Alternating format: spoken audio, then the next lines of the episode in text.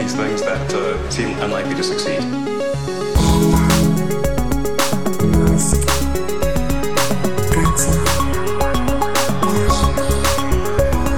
Bueno, aquí estamos, de vuelta. Amigo Alex, llegué yo de vacaciones, que estuve ahí en la playa, y veo un tuit de Elon. Por cierto, voy a comprar el Manchester United. en plan, ¿qué? Llego yo de vacaciones y digo, mierda, ya tengo deberes otra vez. pues es que ha sido es que no sé cómo explicártelo. Ya es que llega un momento en que roza lo ridículo, ya roza en plan la simulación, eh, de verdad. Eh, está hablando Elon Musk en Twitter de política, en plan, eh, no sé qué, no sé cuánto, con sus chorradas estas medio inventadas que dice, que yo no sé si se las cree o no se las cree, etc. Intenta balancear un poco ahí para que la gente no le acabe de odiar. ya sabes que Elon eh, tiene el, el mayor defecto de Elon es que necesita que todo el mundo le quiera y eso es un problema muy grave para muchas personas. Y de repente responde a ese tweet diciendo, ah, por cierto, voy a comprar el Manchester United. Yo, tú, muchos de los oyentes que somos ya elonólogos, podemos ver la chanza, la broma, el holgor, ¿no? en, en sus palabras. Reuters no te exagero, Reuters, la agencia Reuters, publicó 12 noticias en menos de 24 horas al respecto. Elon Musk anuncia que va a comprar el Manchester United. ¿A quién beneficiaría la compra del Manchester United? ¿Qué relación tiene la compra de Elon Musk del Manchester United? Preguntamos a los dueños actuales, que son una familia estadounidense, por cierto. Eh, ¿Qué sentido tiene? No sé qué, no sé cuánto. Sube la acción del Manchester United porque cotiza en bolsa. Reuters, ya. ya. Pero tú tienes que entender el, tráfico que supone Elon Musk para Reuters, para Bloomberg, para. entiendo eso, entiendo eso. y entiendo realmente que sí, que, que, la posibilidad está, es real. Es decir, si llega a ser real, si ese 0,1% de posibilidades de que no sea broma está ahí, que el hombre más rico del mundo dice que compra una de las entidades del mundo que más derechos audiovisuales mueve a nivel global, hmm. es muy importante. Es una noticia muy importante. Entonces hay que darle cobertura. Yo asumo que Elon, eh, como es el hombre más rico del mundo, hará inversiones de las que no nos enteramos, que son aburridas, que son de empresas más rentables, etcétera. Pero realmente algo que dice mucho de Elon es que él invierte en empresas en las que le, le gusta liderar al final, porque Neuralink, aunque eh, no es ahí el, eh, digamos, el que lleva la batuta, pues sí que eh, la, promoción está muy metido, etcétera, pues mm. como que en todos sus proyectos le gusta liderarlos, pero no nos hemos enterado mucho de inversiones que haga simplemente por sacarle rentabilidad, ¿no? Hmm. Que no, que yo creo que ha visto la nueva temporada de Ted Lasso y se ha venido arriba. no, luego claro que era un chiste, claro que era un chiste. Así que nada, me parece, simplemente me ha parecido curioso porque era en plan, madre mía, chaval, o sea, madre mía. Hmm. el, meme de que decimos que a nosotros nos mantiene vivos eh, con alguna chorrada todas las semanas, pero que hay familias de editores, familias de periodistas, hmm. redacciones enteras, eh, porque esto no solo es Reuters, Bloomberg fueron tres o cuatro artículos, la CNBC fueron como media hora en la tele, etcétera. Es decir, que realmente da que hablar y, y, rellena mm. los, los, los, eh, eh, las noticias eh, financieras, económicas, tecnológicas. En fin, Vamos a hablar del principal pollo de Elon Musk, que sigue siendo Tesla, ¿no? A pesar de que lo que vaya creciendo SpaceX, etc. estuvimos comentando un poco la junta de accionistas de hace dos o tres semanas, que fue bastante interesante. No sé si a Elon le vamos a ver mucho en estas juntas de accionistas en el futuro, porque ya dijo que, que solo irá ¿no? Si hay algo grande que contar o algo malo que contar. Así que si Elon va a estar en la llamada, ya sabéis, meted vuestras acciones. Hay que estar muy pendiente.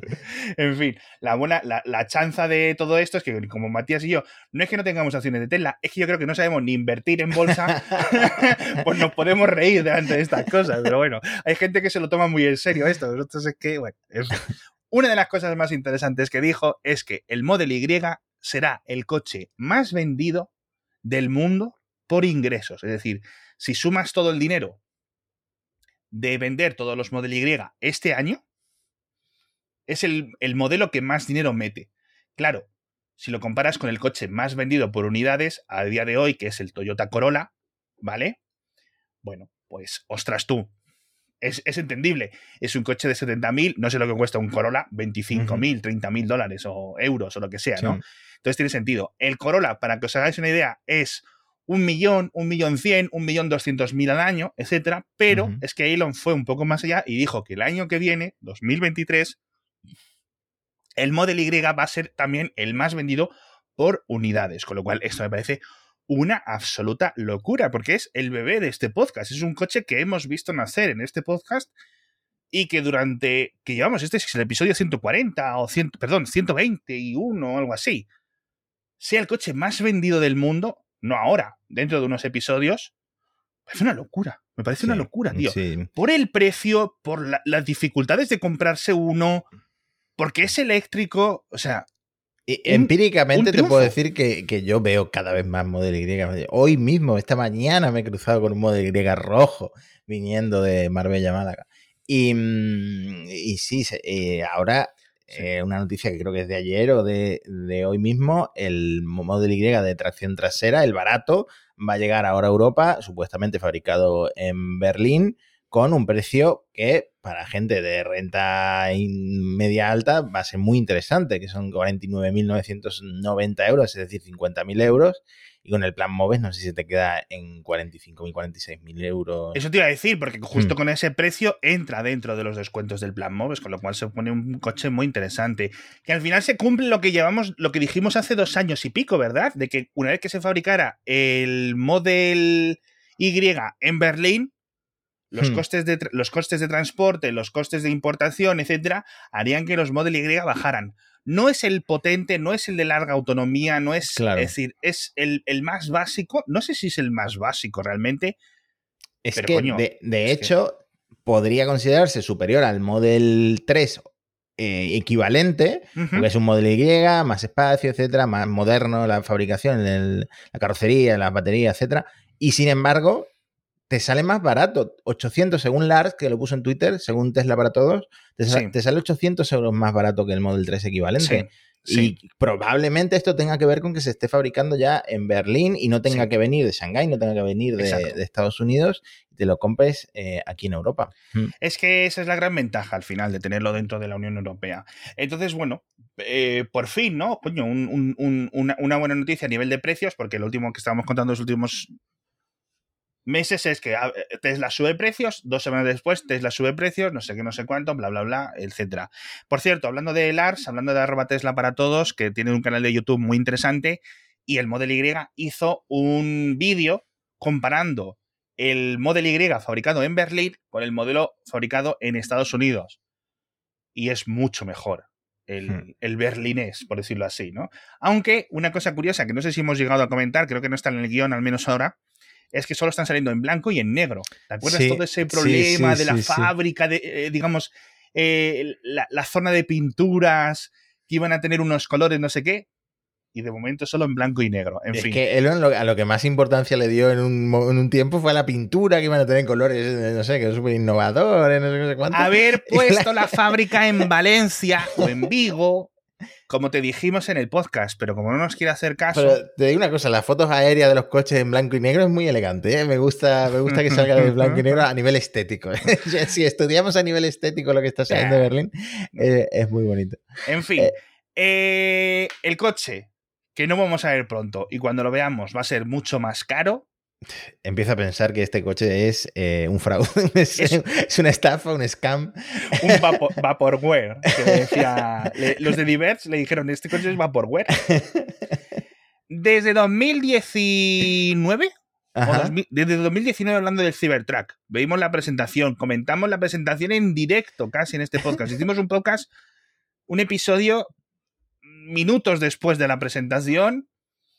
Recordéis, todos. Lo de la piedra, la bola esa que le tiraron, rompieron el cristal. Dice Elon, en esta junta de hace unos días, que tiene malas noticias.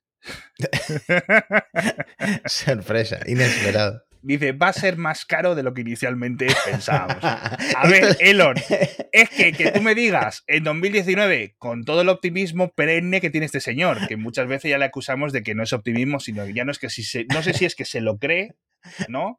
O si realmente, o si lo dice de una forma más maliciosa, ¿no? Con intención de mentir. 40 mil dólares, el modelo más barato del Cybertruck, que es un coche que no cabe en, en, en la plaza de garaje española media, teniendo en cuenta que estaba por cuarenta y tantos mil dólares el Model 3. Hmm. Es que lo hacemos con chapa de no sé qué, Lo de que nos sobra de los cohetes. Que dice que no, que dice que eso no va a ocurrir, que va a ser más caro de lo inicialmente planteado. ¿Cuánto? No lo sabremos, porque el modelo este barato, entre comillas barato, barato con V, eh, será el último que fabriquen. Así que el modelo de tres motores, ese que en principio iba a costar 80 mil dólares, que será el primero que empiecen a presentar y a vender, etcétera, porque es el más caro, es el que yo creo que mucha gente quiere, etcétera, es el rápido, tal, seguramente ciento y pico mil, no se los quita nadie, 100, 120, 130, Mira, 140. Yo, eh, yo ya me estoy viendo a todos los youtubers, tanto los de Estados Unidos como los de Andorra, comprándose el Cybertruck.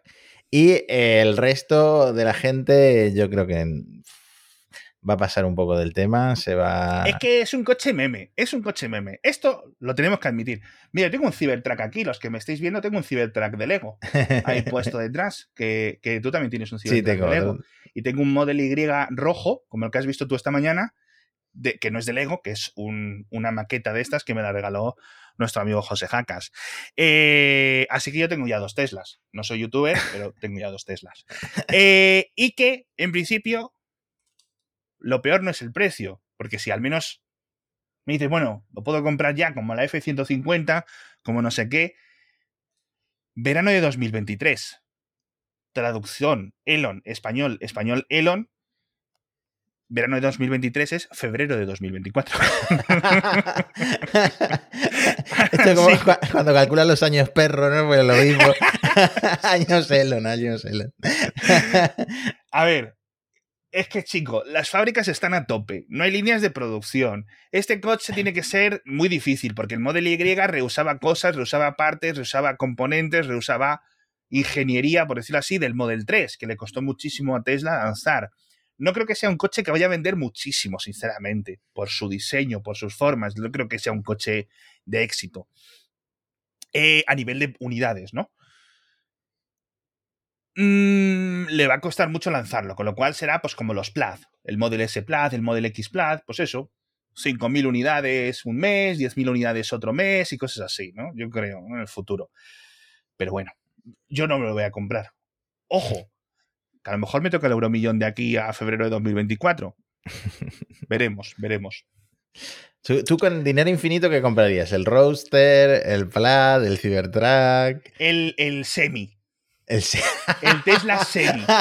El Tesla Semi y además lo usaría de coche, es decir, para desplazarme de forma común. Bajarme con la escalera, en el Mercadona. Yo Eh. tengo una, una teoría y es que la gente como tú y yo que hemos estado toda nuestra vida, adolescencia en el ordenador, siento, tenemos como el sueño de conducir un camión, no sé, como... Ah, tenemos como una fantasía de, que- de conducir un camión por... No, por además, que ten en cuenta que es- se supone que si tiene todos los sistemas de autopilot o de FSD en el futuro, etcétera, podemos hacerlo de Homer, que es ponernos en el capó del semi.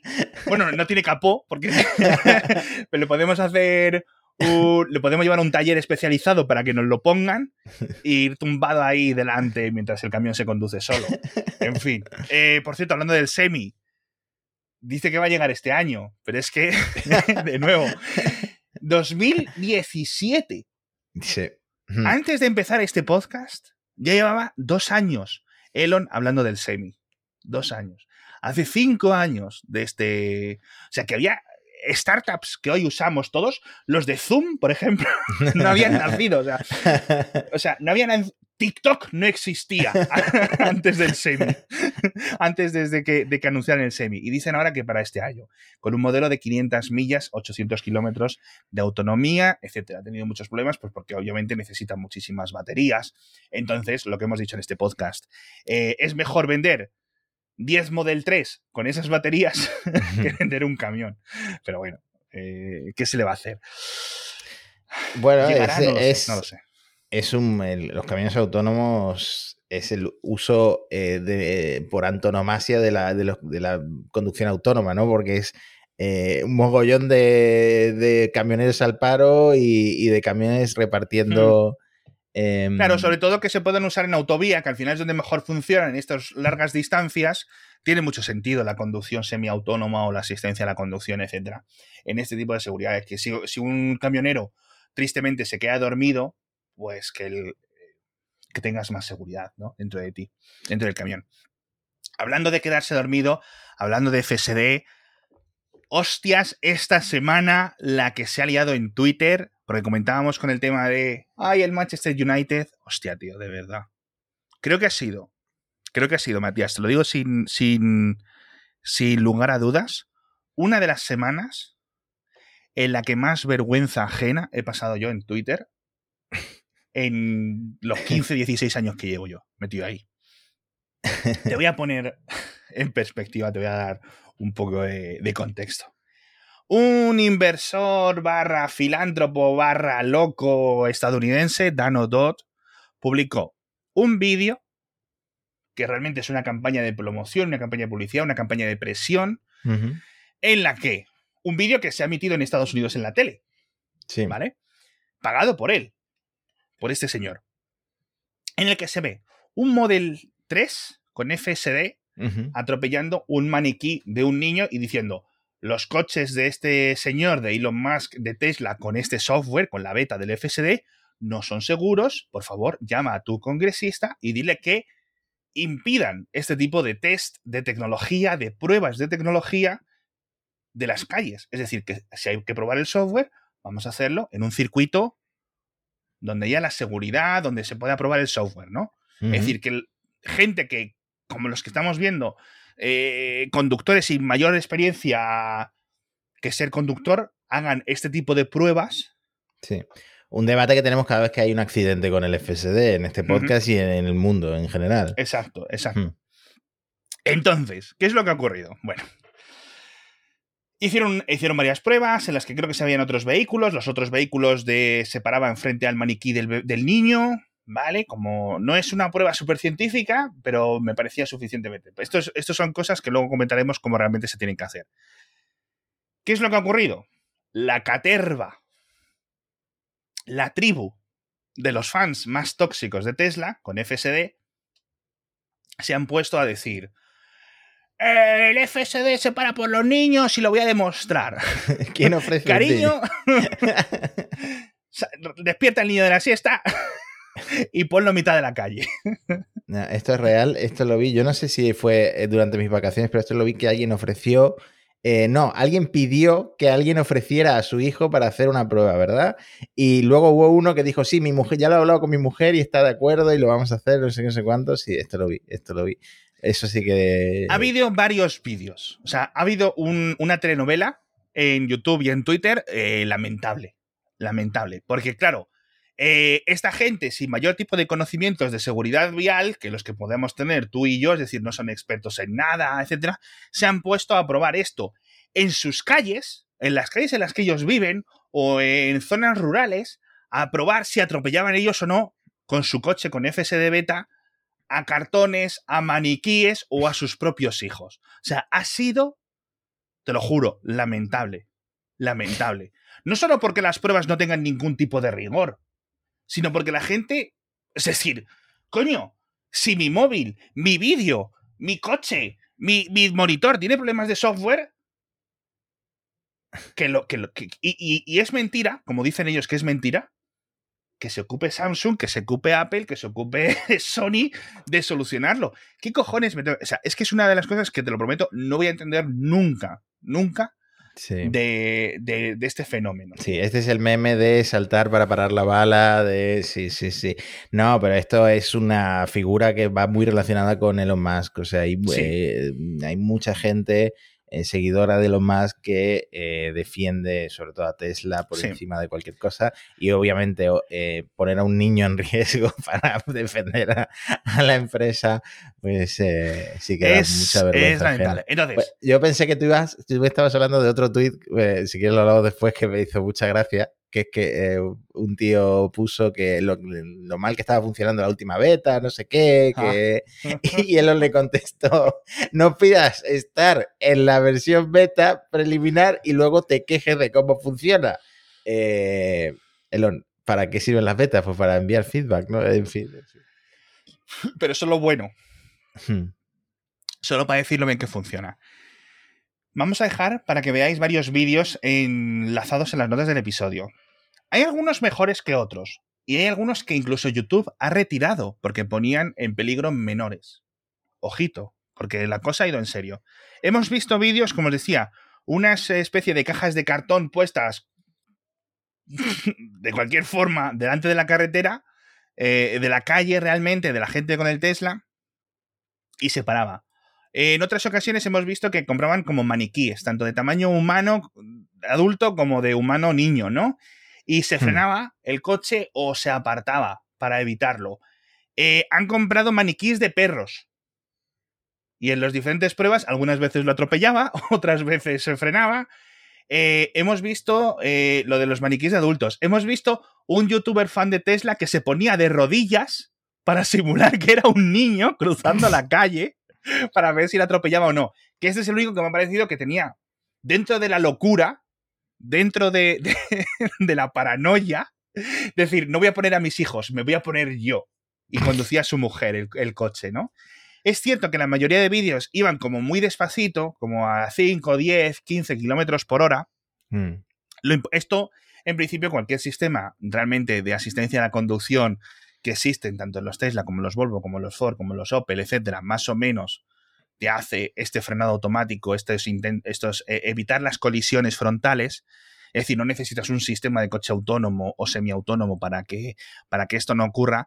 El principal problema es eh, altas velocidades, que es cuando realmente un atropello puede ser mortal. Es decir, hmm. ¿sabes? Que te dé un coche a 5 por hora, bueno, pues te puede tirar al suelo, te puede hacer daño en la rodilla, lo que sea, pero tampoco eh, no es probable que te mate, ¿no? Entonces, eh, todos, esos, todos estos test, tanto el original de este, de este inversor como los de, mm, como los de esto, los, estos fans de Tesla, no son científicos. Realmente mi conclusión, después de ver toda esta telenovela, sería la siguiente. Vamos a dejar los test a la gente y a las autoridades que realmente saben cómo hacerlo. Porque hemos visto varias quejas que también tenían... Eh, o sea, el, el test original hay muchos fallos porque no se puede realmente... Em, no sabemos muy bien cómo se han organizado las pruebas. O sea, aquí voy a defender a Tesla en el sentido de que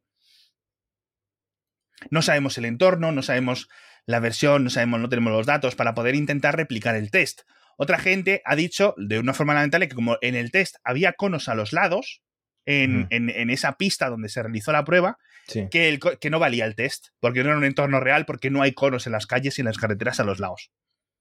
Bueno, de hecho, no sé si lo viste, Tesla envió cease and desist a estos vídeos, obviamente a los que el niño acaba arrollado, el, cartón acaba arrollado. El vídeo original. Sí, para eh, que lo quiten porque decían que era misleading y defamatorio, como que era em, que no estaba bien hecho y que era em, difamación para Tesla. Sí, potencialmente fraudulento, etcétera.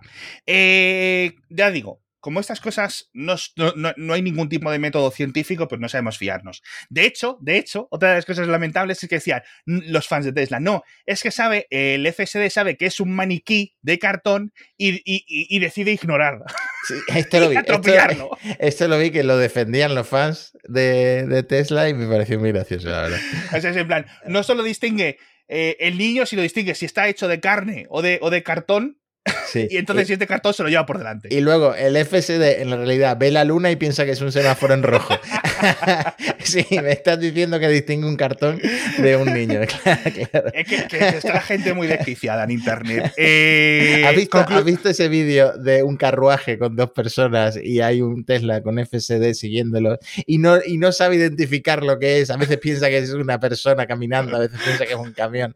Bueno, es que estas cosas. A ver, es normal, es una beta debate es lo que hemos dicho al principio, que se está probando esta beta en un entorno eh, quizá el mayor riesgo que, corramos las personas como tú y como yo es cuando cogemos el coche y nos vamos por la autovía, nos vamos por donde sea, porque es donde más probabilidades tenemos quizás de, de, palmarla, ¿no? De tener un accidente. Pues el debate es que estas betas se estén probando en ese entorno tan tan de alta velocidad y de tanto riesgo. No, y tan en calles que a lo mejor tú dejas que el coche y tú no eres un profesional entrenado para tomar ese tipo de, decisiones. ¿Sabes a lo que me hmm. refiero? Es decir, que, que, no, y que esto es lo que vemos en vídeo.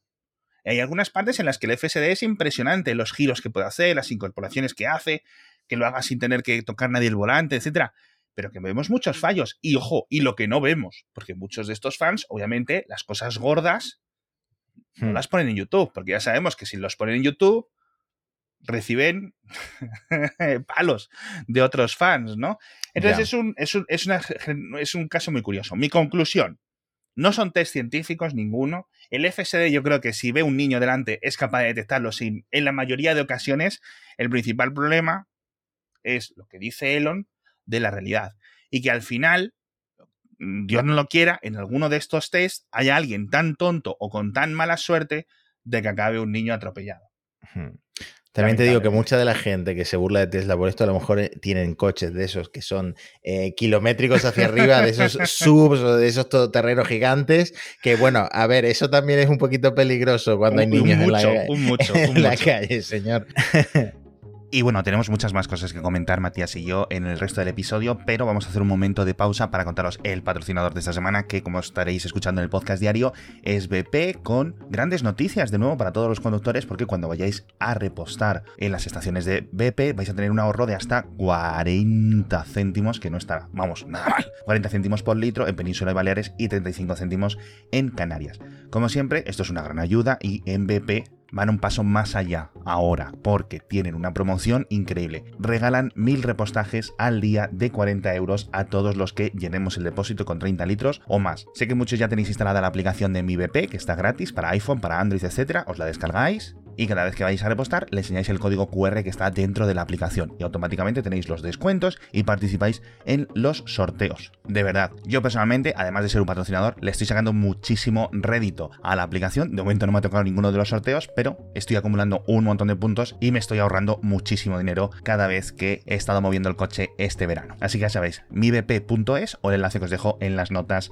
del episodio. En fin, tenemos que hablar de los robots, por cierto, hablando porque eh, estuvo Elon comentando en una revista del Ministerio de China o algo así, diciendo, hablando del el futuro de Tesla, de SpaceX, no sé qué, y habló de Optimus, del robot de Tesla. Dice que este robot generará una vida de extrema abundancia para todos. ¿Vale?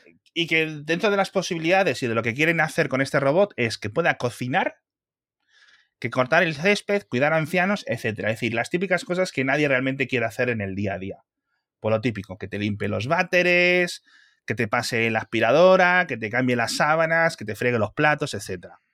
Que va a ser más barato que un coche, lo cual me dice poco, sobre todo teniendo en cuenta Elon, y que esperan presentar un primer prototipo este año.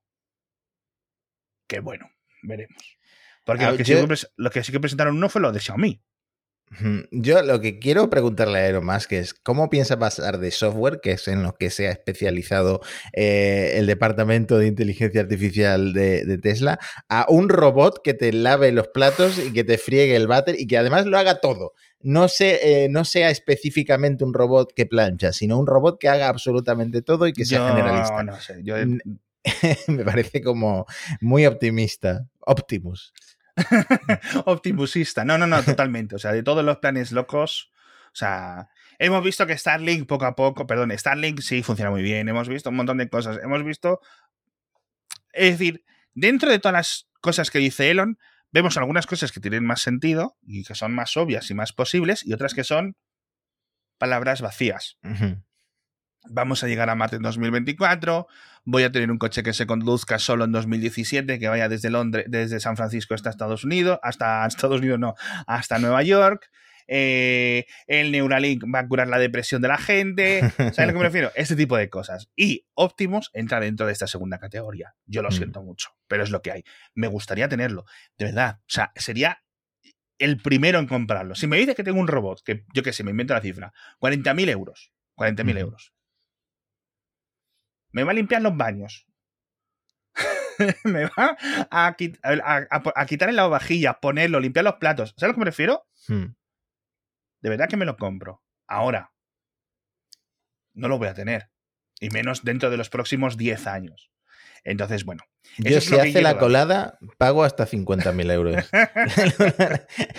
Con un plan MOVES. Ojalá, ¿te imaginas que los gobiernos le dan eh, un, un- un- ayudas para comprar tu primer robot doméstico? en fin. eh, por cierto, el día de la inteligencia artificial de Tesla será el. Lo tengo aquí apuntado. iDay, el 30 de septiembre, es decir, dentro de un mes.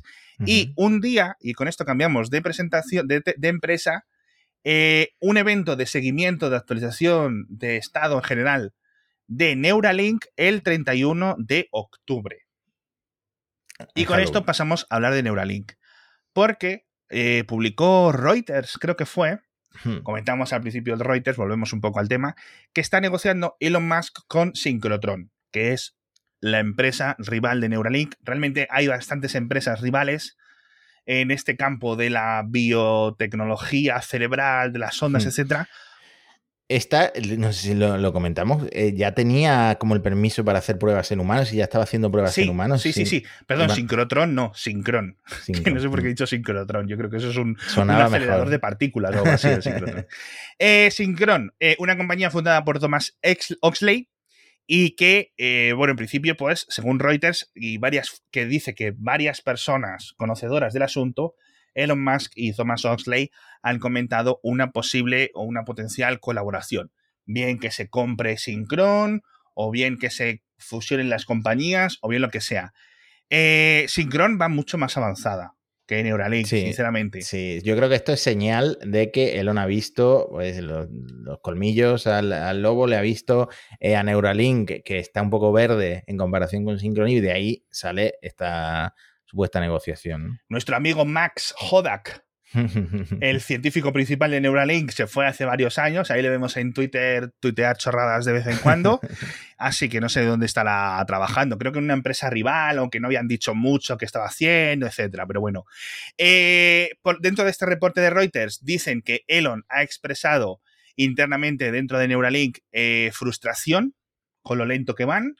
Y tenemos aquí una comparativa que me ha parecido muy interesante. Ahora comentaremos por dónde va- cuál es la situación de Synchron a nivel de pacientes reales. Eh, Neuralink es mucho más grande, 300 empleados frente a 60, 70 que tiene Synchron. Es decir, es una empresa Synchron mucho más pequeña Hmm, y que también ha recibido mucha menos inversión de capital riesgo. hmm. 60, 70 millones y en Neuralink han entrado 300, 400 millones, ¿vale? Es decir, eh, aparte de los cerdos, los monos muertos y todas esas cosas. Y Synchron, justo hace unas semanas, publicaban o podíamos leer que habían hecho los primeros implantes cerebrales en humanos de verdad. Es decir, que Sí. ya están en unos test clínicos mucho más avanzados de lo que está yendo Neuralink. Pero es que Neuralink, recordemos que lo que hacen es, te hacemos un agujero en el cráneo o lo que sea y te ponemos un chip que digamos haga de interfaz con tus neuronas o con parte de tu córtex.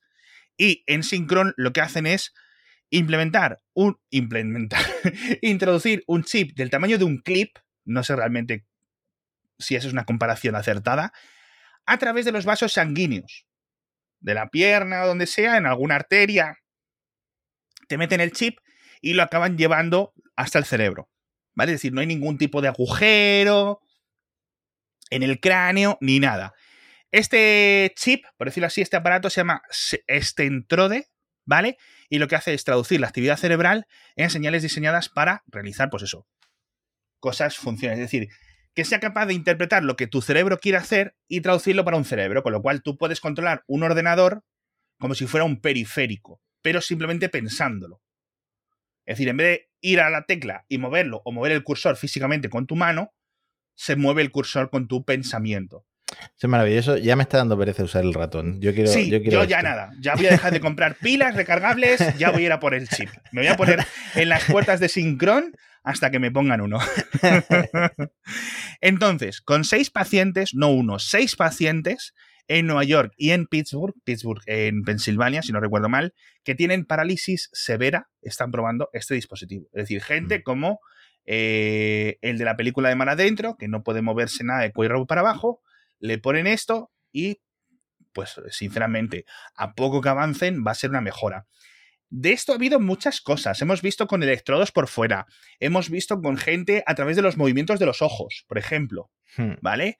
Hemos visto mejoras en, eh, em, por control de voz. Pero claro, para pacientes que no puedan hablar con su ordenador, pues esto es un impedimento. Entonces necesitas este tipo ya directamente de control cerebral. Eh, hablan de correos electrónicos, hablan de, pues eso, de usar un ordenador normal, para hacer las cosas básicas. Con lo cual, para una persona que está realmente recluida dentro de su propio cuerpo, poder utilizar una puerta al mundo tan potente como un ordenador es un cambio, una locura.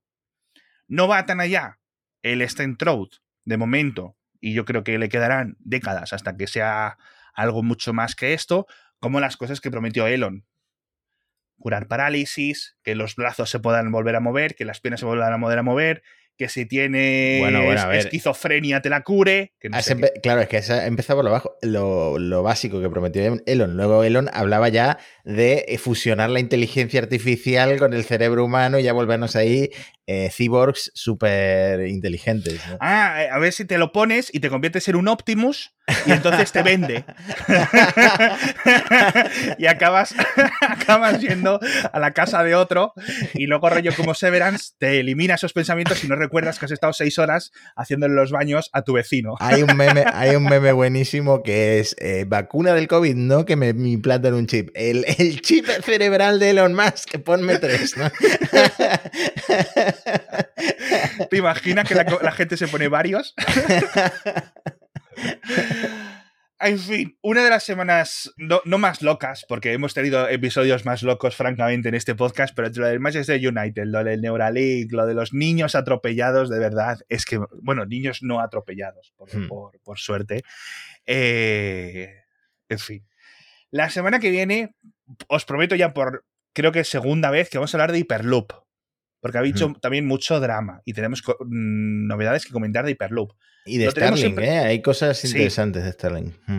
Lo de Hyperloop lo tenemos en secundario porque lo comentamos porque es Elon, pero ya sabéis que Elon técnicamente no está metido dentro de ninguno de estos proyectos de Hyperloop, etc.